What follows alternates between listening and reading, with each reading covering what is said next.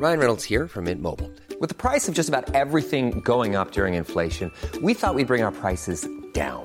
So to help us, we brought in a reverse auctioneer, which is apparently a thing.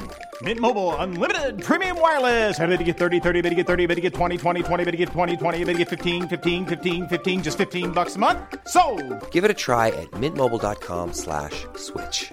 $45 upfront for three months plus taxes and fees. Promo for new customers for limited time. Unlimited more than 40 gigabytes per month. Slows. Full terms at mintmobile.com.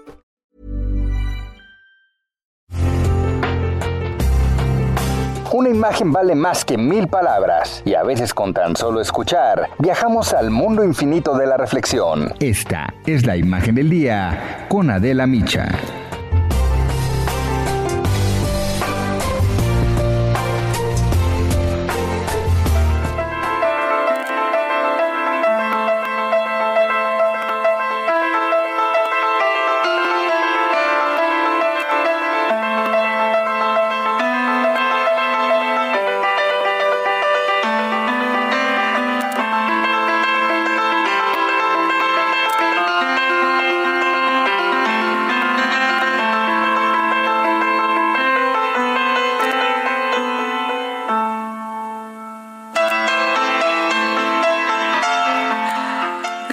Estar 44 días desaparecido el viernes, fue encontrado con vida y en buen estado de salud el niño Dylan Esaú Gómez Pérez en Cintalapa, Chiapas. Una mujer de 23 años fue detenida como la autora material de este secuestro. Eso fue lo que informó el fiscal del estado. Dylan, de dos años, nueve meses de edad, estaba a 135 kilómetros del lugar donde fue robado. La última vez que se le vio fue el 30 de junio en el mercado de San Cristóbal de las Casas, donde trabajaba su madre. De acuerdo con el fiscal de Chiapas, Margarita N., la mujer que se lo robó no podía tener hijos y entonces esto le había provocado, dijo, muchos problemas con su pareja. La mujer actuó sola, aseguró el fiscal. Por ello, pedirán la pena máxima, hasta 75 años de cárcel. Por solo 200 pesos logró que una niña sacara a Dylan del mercado. Le dijo que era su madre. El niño fue localizado el jueves pasado en una casa de Cintalapa. No presentaba signos de maltrato, estaba en buenas condiciones porque la mujer que se lo llevó lo cuidaba, le daba de comer. Se había encariñado con él, dijo. Detrás del caso de Dylan hay mucho más que un final feliz. Y es que puso en evidencia a las autoridades estatales. Juana Pérez, madre del niño, denunció la apatía y el poco interés con que se trató la desaparición de su hijo y viajó a la Ciudad de México para pedir la ayuda del presidente. Varios días estuvo afuera de Palacio Nacional con un cartel que tenía la foto de su hijo. No habló con el presidente López Obrador, pero sí logró que funcionarios de la presidencia intervinieran y que varios medios publicáramos su historia. Y fue entonces cuando las autoridades de Chiapas empezaron a buscar a Dylan, solo hasta entonces. A mediados de julio informaron que habían desarticulado una red de trata de menores en San Cristóbal y dijeron que la policía había liberado a 23 menores y había detenido a cinco adultos por obligarlos a vender artesanías en la calle. Dylan no estaba entre estos niños. Los familiares de los detenidos y organizaciones civiles denunciaron que se trataba de un montaje, porque todos, adultos y niños, eran de una misma familia, los detenidos.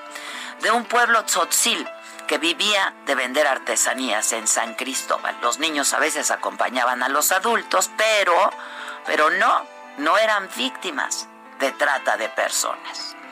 Para la Comisión Nacional de Búsqueda no existían los elementos para una acusación de esas dimensiones. Por lo tanto, las conclusiones de las autoridades eran reprobadas, reprobadas y caían en la esfera de la discriminación. Son personas indígenas, pobres, la mayoría mujeres.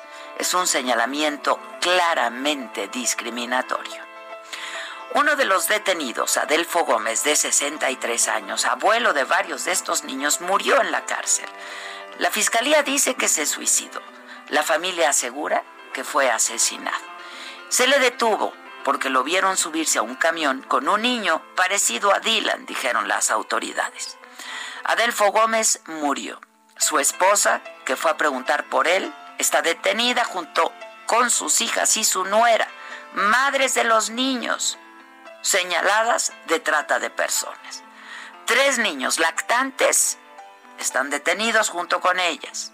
El resto sigue en custodia del Estado, pese a los reclamos de la familia. Ellas nada tienen que ver con el niño desaparecido y encontrado en Cintalapa. Lo único que está claro dentro de todo este caos es que la historia de Dylan destapó todas las irregularidades con las que las autoridades de Chiapas siguen estos casos de desapariciones de menores de edad que los hay y deja en claro una verdad que es ya de por sí dolorosa. En México, ser pobre, ser indígena, es una condena casi de muerte.